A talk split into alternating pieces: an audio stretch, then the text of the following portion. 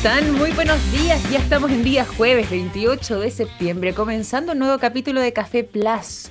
¿Cómo han arrancado ustedes su mañana? Ah, por acá yo, más o menos corriendo, ¿ah? pero eh, contenta también de poder reencontrarme con ustedes para conversar sobre novedades del mundo de la ciencia, la tecnología y la innovación. Partamos en este caso con eh, un patógeno que está haciendo ruido a nivel internacional y sobre todo también eh, esto comenzó a masificarse, a conocerse, eh, luego de que la Organización Mundial de la Salud dijera que eh, están en alerta por un patógeno que es desconocido para ellos, que puede ocasionar una misteriosa enfermedad y que no descarta la propia OMS que pueda ser el próximo causante de una nueva pandemia. Ay, ay, ay. ¿De qué estamos hablando? Bueno, les cuento.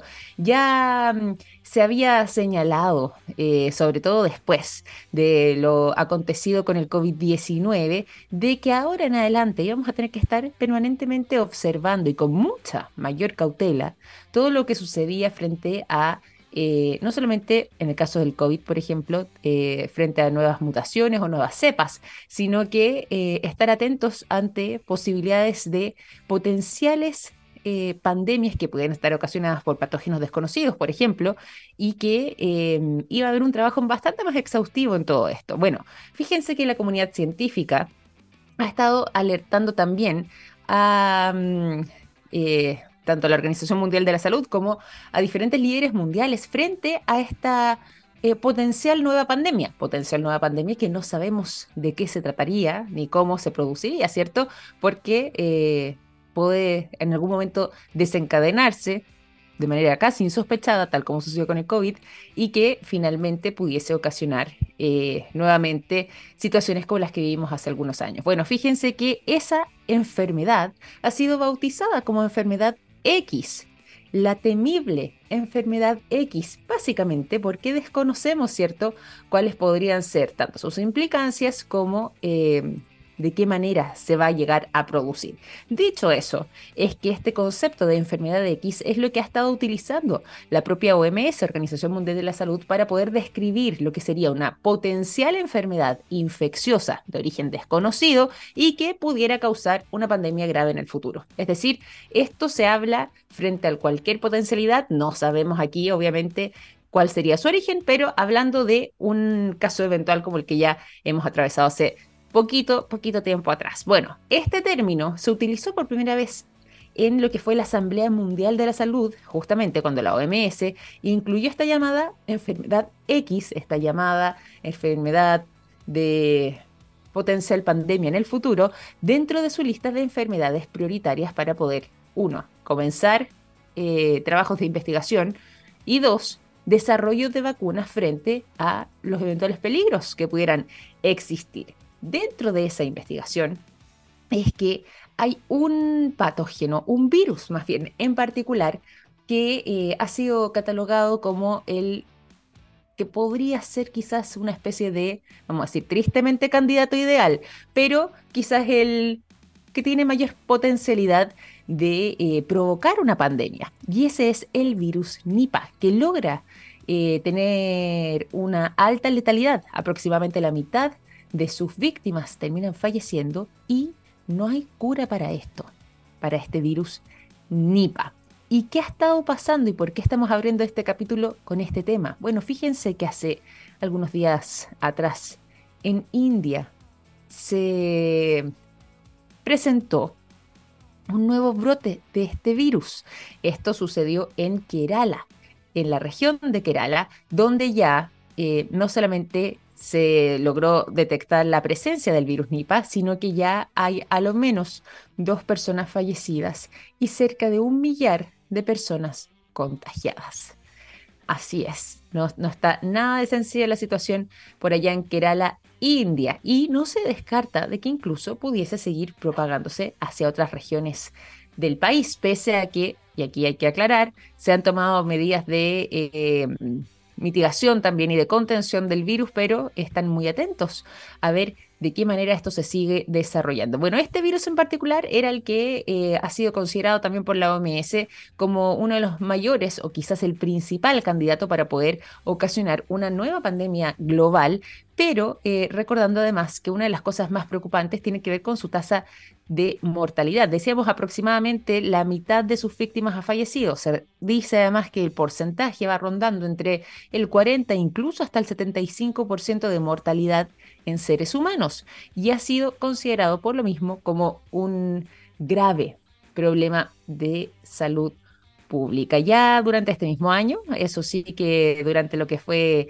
eh, la primera mitad del año, ahí aproximadamente por el mes de mayo en la Asamblea Mundial de la Salud, el mismo director de la OMS señaló que em, los estados que son miembros de esta organización debiesen estar preparados para poder enfrentar este tipo de pandemias porque en el futuro puede ser que situaciones como las que vivimos con el COVID-19 se reiteren en periodos de ciclo más breves y también eh, que nos tomen también por sorpresa y no necesariamente siempre tengamos la mejor manera para poder responder frente a enfermedades potencialmente mortales. Bueno, ahí que mm, eh, este tema ha estado tomándose la agenda porque finalmente esto que habían señalado de parte de la OMS, que este virus Nipa podría ser algún tipo de virus donde pudiese generarse una nueva pandemia y en este caso además con un alto nivel de letalidad, eh, ahora ya hay casos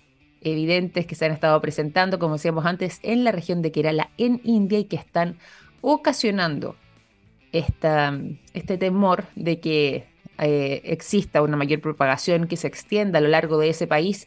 Y por supuesto, además, cuando estamos hablando de uno de los países, dicen algunos que ya es el más eh, habitado de nuestro planeta, dice que es el que ya, ya logró superar a China. Voy a corroborar o no ese dato, pero bueno, al menos el segundo eh, país del mundo más poblado, cuando estamos hablando de esa cantidad de personas, por supuesto, que adquiere otras dimensiones y una preocupación aún más significativa. Vamos a estar atentos a ver cómo evoluciona todo esto también en Kerala, en India, cómo siguen aplicándose las medidas de contención que han estado realizando de parte de las autoridades locales para eh, ir siguiéndole un poco el rastro a lo que es este temido virus que ya la OMS había señalado, al menos durante este año y particularmente eh, en mayo, de que era el que tenía mayor potencial de convertirse en una pandemia. 9 de la mañana con 12 minutos. Espero no haberlos dejado con el ánimo muy abajo después de estas noticias no tan alentadoras, pero no se preocupen porque vamos a estar revisando temas que también son más alegres, vinculados al mundo de la tecnología, eh, al mundo de la inteligencia artificial. Hay noticias por ahí también que quería destacar, ya que se cumple un aniversario. Después les voy a contar los detalles de todo eso, pero además tendremos también durante esta mañana una interesante conversación junto a quien nos estará acompañando durante el día de hoy, porque a propósito de la inteligencia artificial, es de eso que queremos... Eh, en lo que queremos ahondar durante esta mañana, sobre todo en la manera en la que la inteligencia artificial ha estado impactando en el rubro del medio ambiente. Para eso nos acompañará entonces más adelante nuestro invitado y les voy a contar quién es. Antes pasamos a la música. 9 con 12 minutos, nos vamos directamente al sonido de Guns N' Roses, porque un día como hoy, 28 de septiembre del año 1987, se publicó el single, uno de los más reconocidos de esta banda, Welcome to the Jungle, esta canción de la legendaria ya banda norteamericana que está incluida dentro de su álbum Appetite for Destruction, fue lanzado como el segundo sencillo de este álbum y una enorme popularidad. Así que un día como hoy, 28 de septiembre del año 1987, Welcome to the Jungle era publicada y ya los Cancer Roses se convertían en leyenda. Por eso disfrutamos del sonido de este tremendo tema aquí en Café Plus. 9 de la mañana con 21 minutos. Seguimos en Café Plus y les quería contar que en SQM están trabajando en innovación y tecnología para crear productos de alto valor agregado desde Chile para el mundo. Así es, SQM es una empresa chilena con presencia global comprometida con la sostenibilidad y las comunidades. ¿Cómo es que sé de todo eso? Bueno, fácil. Me lo contó un pajarito. SQM, soluciones para el desarrollo humano. Nos vamos rápidamente a la conversación, se los veníamos adelantando y vamos a estar conversando durante esta mañana sobre inteligencia artificial y TI también, ¿ah? pero en este caso aplicada al rubro medioambiental. ¿Cuál es su impacto? Eh, ¿Qué provechos podemos sacarles también a esta tecnología? Bueno, de justamente este tema queremos conversar con nuestro invitado del día de hoy. Él es el gerente de TI de AIT está hoy junto a nosotros David Segura. ¿Cómo estás, David? Bienvenido a Café Plus. Muy buenos días. Buenos días, Victoria. Muchas gracias por la invitación. Estoy muy bien. Me gusta Qué gusto tenerte por acá. En alguna oportunidad nos habían acompañado desde AIT, ¿cierto? Eh, ambiente tecnología, además, dicho sea de paso, a propósito del nombre de, ustedes. Eh, y nos habían acompañado, habíamos estado conversando sobre otros temas, no necesariamente tan eh, vinculados a lo que vamos a, ahondar en estos momentos, porque queremos llevar todo esto directamente al impacto que está teniendo la inteligencia artificial hacia el mundo medioambiental y, por supuesto, además, poder tener quizás impresiones un poco más certeras sobre eh, los provechos que podemos sacarle, en este caso, a la tecnología también para eh, tener un mundo más sostenible y más saludable para generaciones futuras. Antes de que nos vayamos a eso, cuéntanos un poco de AIT para quienes eh, quizás no los conocen, no se van sumando a nuestra sintonía.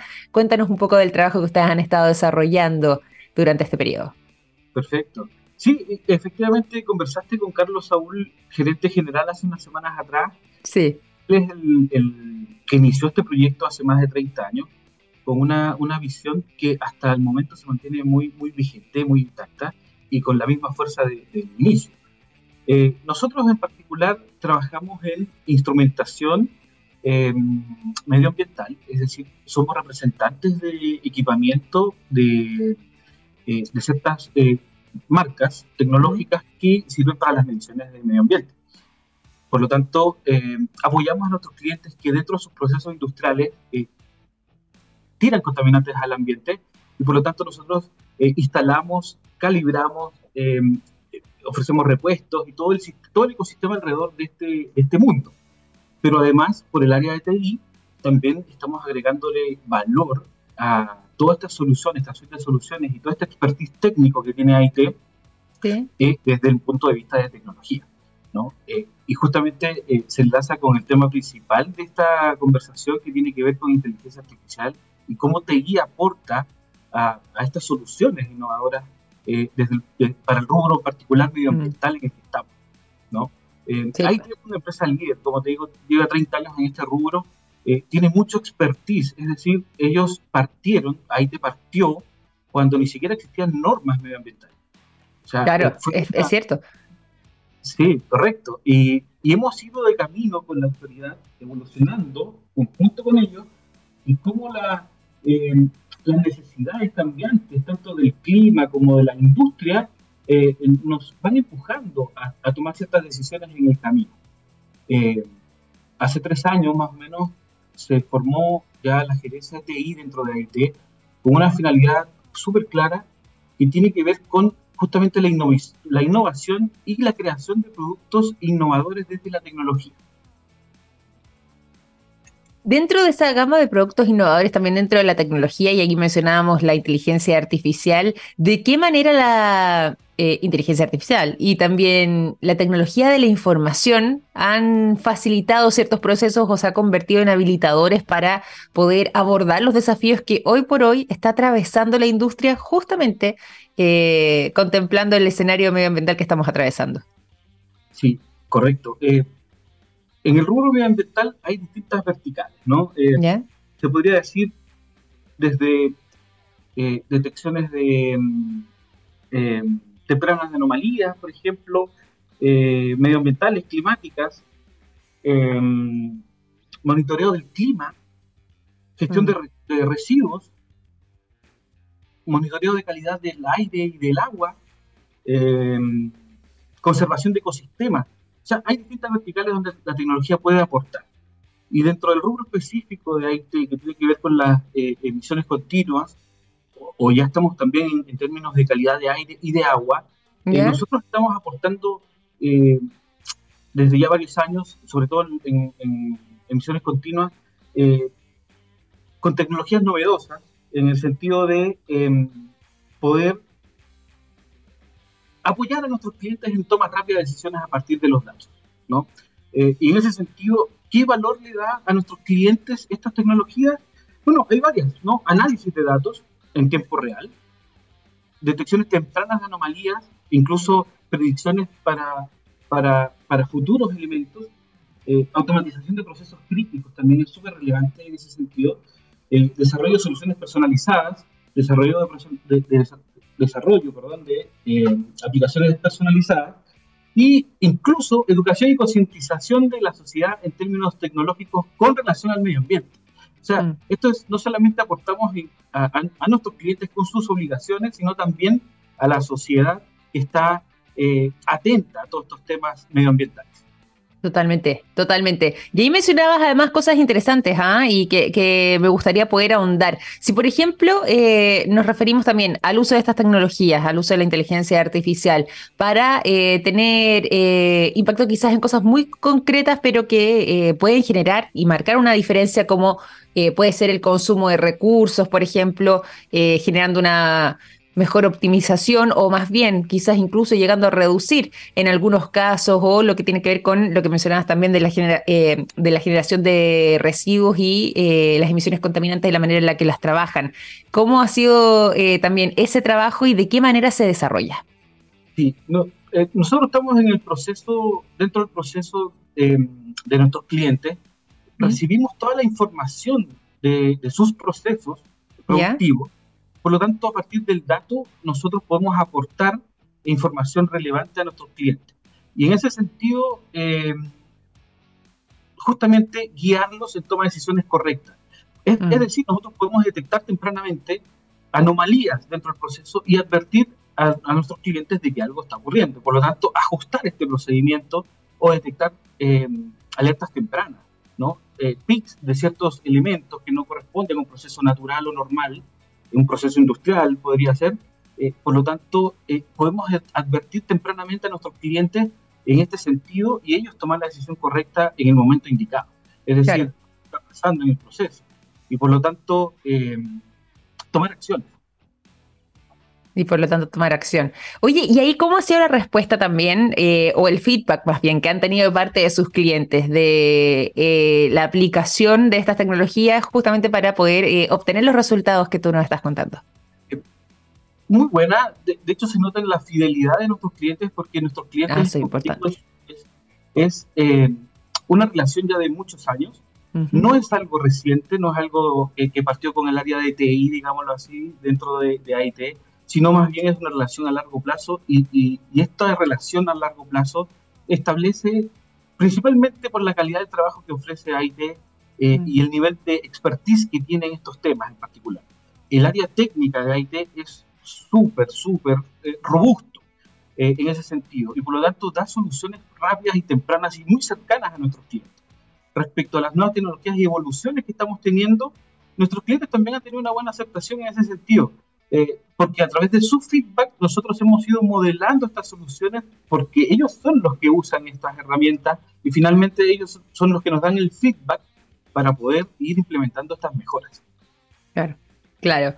Oye, y, te quería preguntar además eh, también de un software en particular que yo sé que ha sido parte de los eh, de los instrumentos que ustedes han utilizado, que además ya ha logrado a través de eso también poder desarrollar un trabajo interesante de bastante tiempo, pero que sigue teniendo además un, estándar muy alto y que sigue siendo quizás una de las estrellas como es Ambilogger. Cuéntanos un poco de Ambilogger, cómo lo utilizan, eh, cuál es el trabajo que realiza y de qué forma también ha contribuido justamente en que AID sea uno de los pioneros en tecnología de vanguardia en estos temas.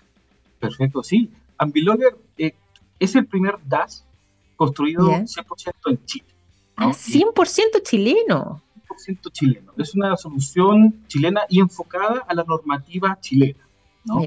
Pero no quita, de hecho, que ese Ambilogger ha sido puesto en un laboratorio móvil en Sao Paulo, en Brasil, y también porque es fácil adaptarse, es fácil integrarse, es una herramienta muy poderosa, es un DAS, es un sistema de adquisición de datos. Y como te digo, eh, en este sentido, este software ha evolucionado, ha sido el estándar que hemos llevado nosotros a nivel de, entregable mm, a nuestros clientes. Y actualmente em, hemos agregado valor muy relevante a este software en particular, automatizando pruebas de control de calidad de los datos. ¿ya? Eh, antes, los equipos de, proceso, de medio ambiente, se tomaban días en, en, poder preparar informes para la autoridad. Eh, un equipo de cinco personas al menos, ¿no? trabajando varios días en armar esto, pero el Ambilogger ahora es capaz de automatizarlo casi en tiempo real. Es decir, ayuda a nuestros clientes en eh, facilitarles la información, la preparación, incluso entrega normativamente los reportes. Por lo tanto, eh, apoya la gestión reduciendo costos, así también a nuestros clientes. En ese sentido. Me imagino. Claro, que es otro de los beneficios también. Efectivamente. O sea, ahí hay un win-win finalmente, porque estamos hablando de un impacto que es positivo, pero además, incluso si miramos la beta económica, también eh, implica un ahorro significativo por lo mismo, eh, es puro beneficio. Efectivamente, es, beneficio, ganamos, ganamos un win-win, como dices tú. Eh, en ese sentido, a mi lugar no deja de evolucionar, ¿no? Es un mm. software que ya está bien maduro, pero aún así no deja de crecer sigue teniendo innovaciones, sigue teniendo mejoras que día a día la autoridad nos pone desafíos eh, en el camino. ¿no? La, autoridad va, evolucionando en el tiempo y en esa evolución pone exigencias eh, tecnológicas también a nuestros clientes, al, país en general, y, y, nosotros tenemos que ser capaces de adaptarnos rápidamente a esos cambios para que justamente este software, este tipo de software, este tipo de soluciones se adapte y pueda entregar esas nuevas exigencias de una manera rápida a nuestros clientes. Sí, totalmente. Totalmente. Oye, y cuando estamos hablando de este software, eh, lo incorporamos dentro también de eh, la implementación de la inteligencia artificial o son tecnologías diferentes, te lo pregunto, porque además quería eh, preguntarte también respecto a, a propósito de la inteligencia artificial, eh, gran parte de eh, los roles que puede desempeñar la inteligencia artificial también cuando estamos hablando de instrumentación eh, medioambiental. ¿Cuáles podrían ser, si pudiéramos describirlos a grandes rasgos, los beneficios o los roles más bien que pudieran terminar entregando o desempeñando la inteligencia artificial en estos casos? Perfecto. Eh, dentro de la inteligencia artificial, eh, uno entiende como inteligencia artificial una tecnología que intenta imitar la, inteligencia humana, ¿no? Para, realizar tareas de cierta forma, de una manera, decirlo de una manera fácil. Eh, y, en este camino, para llegar a, un nivel de, similar a una inteligencia humana, los, los software que usan van pasando por distintas etapas. Análisis descriptivo, análisis predictivo, eh, nosotros en el Ambilogger actual estamos en la etapa de, em, de un análisis para poder entregarle a nuestros clientes el qué sucedió y por qué sucedió. Mm. Aún no está capacitado de eh, qué sucederá. El, Perfecto. Sin embargo, como te digo, nosotros no dejamos de innovar y crear, estamos evolucionando el, DAS, este, este DAS, a un nuevo producto. Esto es una innovación de, completamente de IT un servicio más moderno donde sí vamos a incorporar eh, tecnologías predictivas.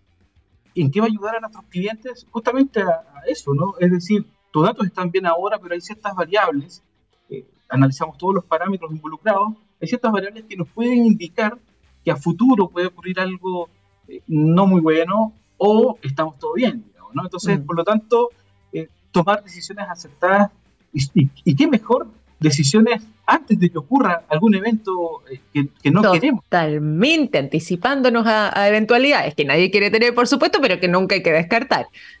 E-, efectivamente, efectivamente. Por lo tanto, eh, nosotros ahora estamos en una etapa de, de, indicarle a nuestros clientes qué sucedió y por qué sucedió. Mm. Estamos en camino de, de, entregarles ese valor a nuestros clientes y qué sucederá.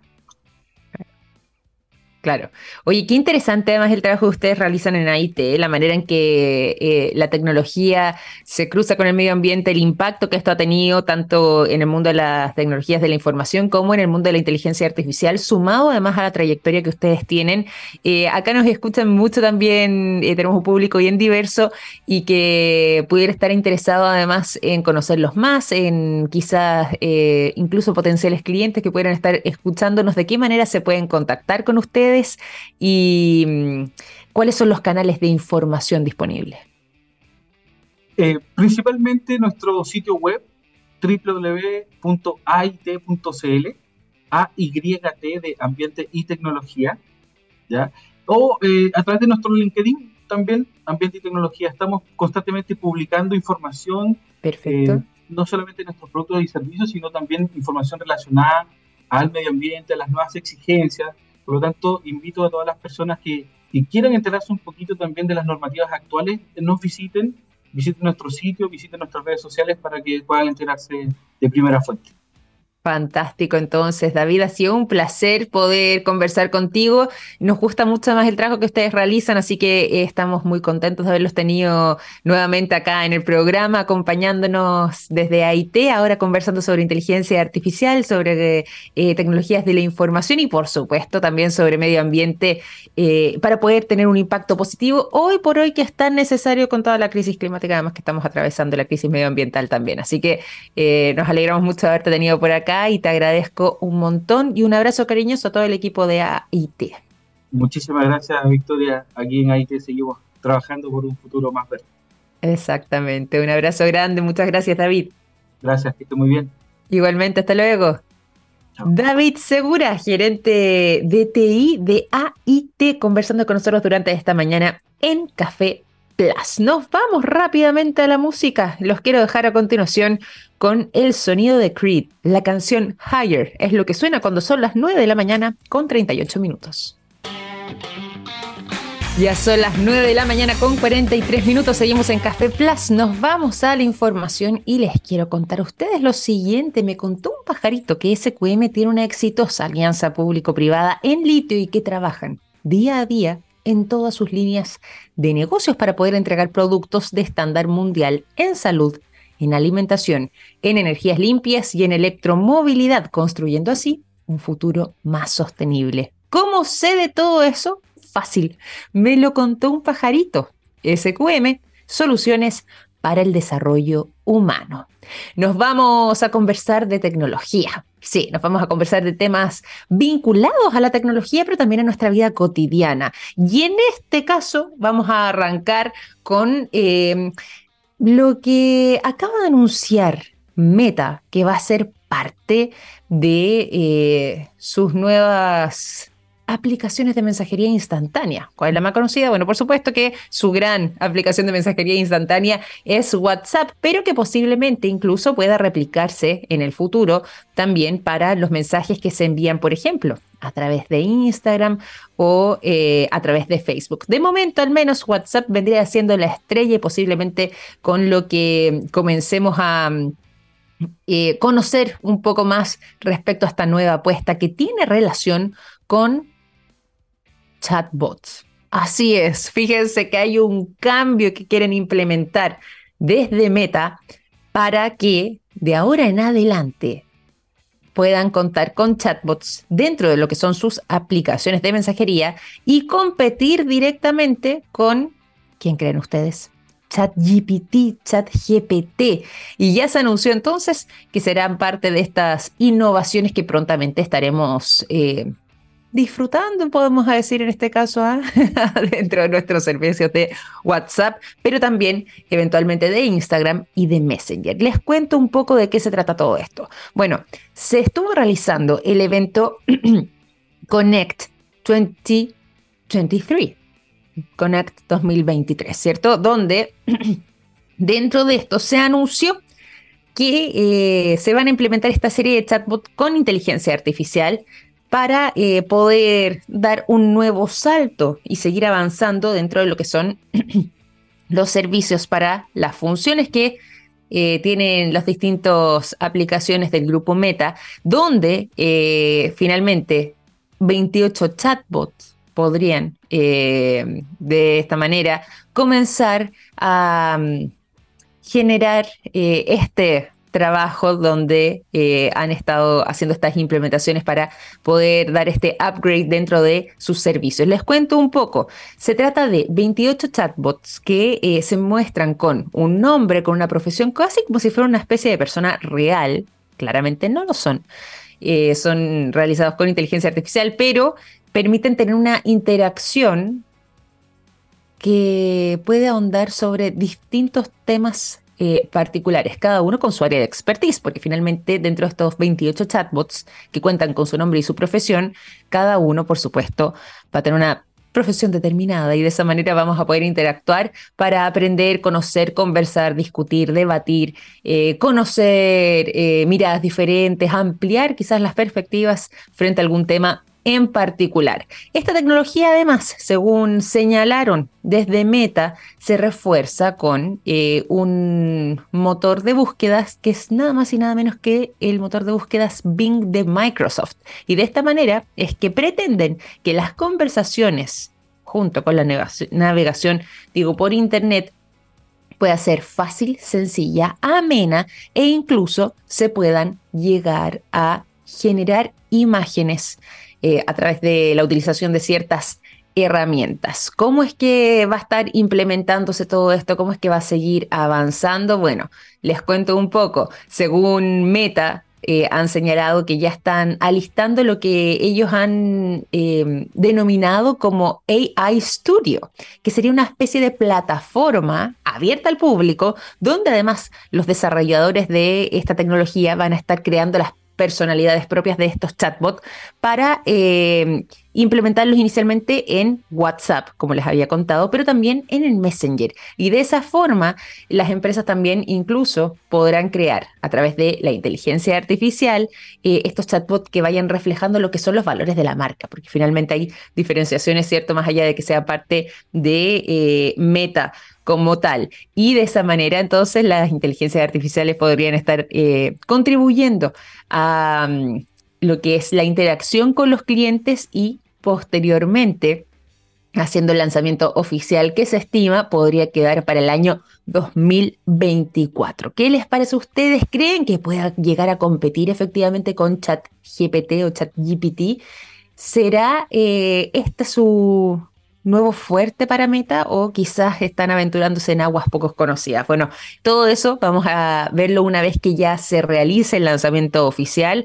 Ya hay algunas pruebas que se van a estar realizando durante este año 2023, así que ahí vamos a tener quizás las primeras luces de cómo esto se va a poder implementar, pero por lo menos ya la decisión está tomada y Meta avanza en el lanzamiento eventual de chatbots para sus aplicaciones de mensajería WhatsApp, Messenger e Instagram. 9 con 49. Pasamos a la música rápidamente aquí en Café Plus. Y a continuación los quiero dejar con el sonido de Muse. La canción The Small Print es lo que suena a continuación.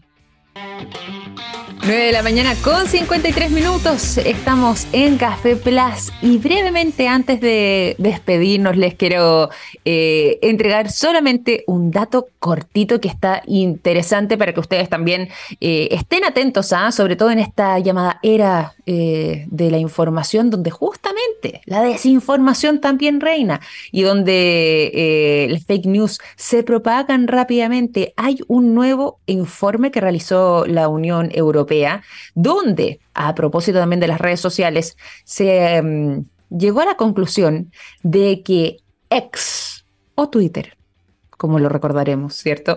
Es la red social donde más se comparten noticias falsas. El fake news abunda en eh, esta red social donde más desinformación circula y que obviamente a Elon Musk me imagino no le debe gustar nada eh, el resultado de este informe porque eh, uno de los temas que él ha dicho que quiere abordar es justamente evitar que exista fake news y los bots que se vayan, en fin. Bueno, Justamente este tema fue recogido a través de este informe que realizó la Unión Europea, donde se establece que la red social donde más circula contenido falso o erróneo es en Twitter, o ex, en realidad, como se llama ahora. Así que pueden revisar también los detalles de ese informe que ya está publicado y que es reciente, recién salido del horno y que trae además también el análisis de las redes sociales que hoy por hoy se utilizan, no solamente en el caso de X, también de Facebook, Instagram, LinkedIn,